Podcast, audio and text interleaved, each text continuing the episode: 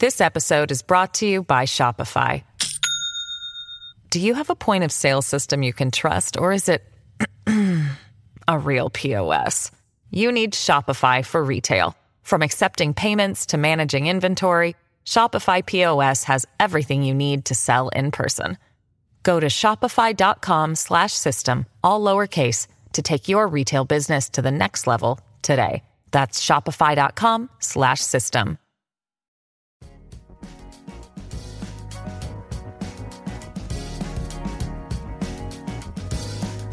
Al día con Tribunito por la mañana. A continuación, la actualidad informativa nacional e internacional este lunes, 18 de septiembre de 2023.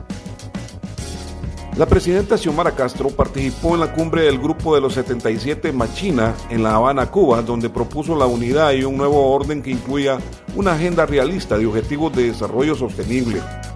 El encuentro, que reunió el sábado a representantes de 134 países, fue inaugurado por el secretario general de la Organización de las Naciones Unidas, ONU, Antonio Guterres, y tuvo como lema los retos actuales del desarrollo, papel de la ciencia, la tecnología y la innovación. La mandataria logró que se incluyera en la declaración de La Habana a hacer un llamado urgente a reformar la arquitectura financiera internacional que actualmente ahonda la brecha entre la riqueza y la pobreza extrema. Este es el reporte de noticias de Tribunito por la mañana.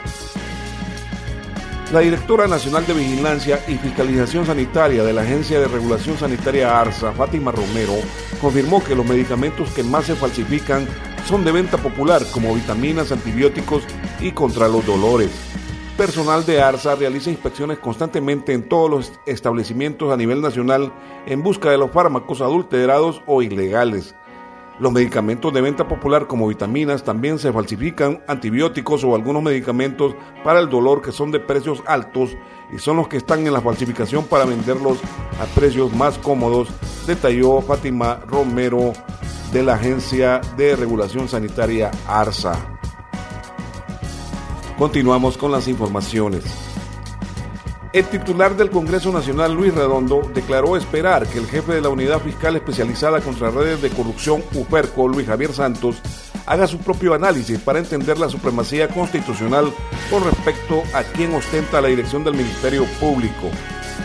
Respecto a cuándo Honduras tendrá un nuevo fiscal general y fiscal adjunto del Ministerio Público, Redondo dijo cuando aprobaron la ley de UFERCO previnieron lo que sucedería al no haber acuerdos políticos y por ellos le otorgaron superpoderes a esa unidad de la Fiscalía hondureña. Más informaciones. De forma coincidente con los testimonios de ex oficiales norteamericanos en el Capitolio de Estados Unidos y la presentación del ufólogo Jaime Maussan en el Congreso de México, una oleada de ovnis se registra en el mundo, incluso Honduras. Todo supone un gran reto para la humanidad por cuanto hasta expresidentes de Estados Unidos en su momento afirmaron haber avistado naves no humanas como el demócrata Jimmy Carter que proclamó, estoy convencido de que los ovnis existen porque yo he visto uno. Entre otras experiencias a lo largo de los años y en diferentes lugares del país, el 5 de junio pasado, alrededor de las 11.30 de la mañana, habitantes de la colonia de Iván Nadeco, Mayabuela, avistaron cuatro objetos extraños que sobrevolaban y los grabaron en teléfonos móviles.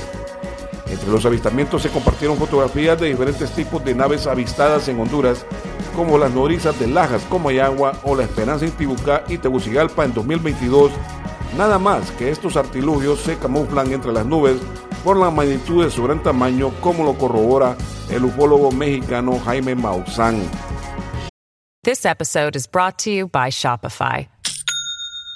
Do you have a point of sale system you can trust, or is it a real POS? You need Shopify for retail. From accepting payments to managing inventory, Shopify POS has everything you need to sell in person. Go to shopify.com slash system, all lowercase, to take your retail business to the next level today. That's shopify.com slash system. Continuamos con las informaciones. El jefe del Estado Mayor Conjunto de las Fuerzas Armadas, vicealmirante José Jorge Fortín Aguilar, declaró que en ningún momento he acusado a X o Y persona, solamente en forma general manifesté lo que tenía que hacer y recordando todo por el bien de nuestras Fuerzas Armadas y de nuestro país. El pasado 25 de agosto, en el 158 aniversario de la Fuerza Naval, Fortín Aguilar aprovechó en su discurso decir no a un golpe de Estado en Honduras, mencionando directamente a los generales retirados Mario Raúl Jun Pacheco, Isaías Barahona, Romeo Vázquez y Luis Alonso Maldonado Galeas. Pero en el contexto de los desfiles patrios por los 200 años, 202 años de independencia de Centroamérica, respecto al ambiente que espera una vez salga de baja por retiro y se encuentre con los oficiales retirados que mencionó, Fortín Aguilar señaló que ese es un tema que ya lo doy por terminado a su debido momento. Continuamos con las informaciones. Uno de los casos más emblemáticos y complejos en las investigaciones para los fiscales y agentes del Ministerio Público son las estafas agravadas y continuadas en contra de empresas dedicadas a la criptomoneda o Bitcoin, modalidad atractiva y poco segura para agenciarse de más dinero. Respecto a casos de estafa disfrazada de inversión, la fiscal jefe de la Fiscalía Especial de Protección al Consumidor y Adulto Mayor de San Pedro Sula, Ana Gabriela Zavala, confirmó que 31 personas denunciaron a una empresa que los estafó y que este caso ya se encuentra en los juzgados de la zona norte. En otras informaciones, la bancada del Partido Nacional calificó como burda tribuna política la marcha de las bases del oficialista Partido Libertad y Refundación Libre que se introdujo en los desfiles del 15 de septiembre con la consiguiente reacción de asistentes en el Estadio Nacional Chelato Quirés.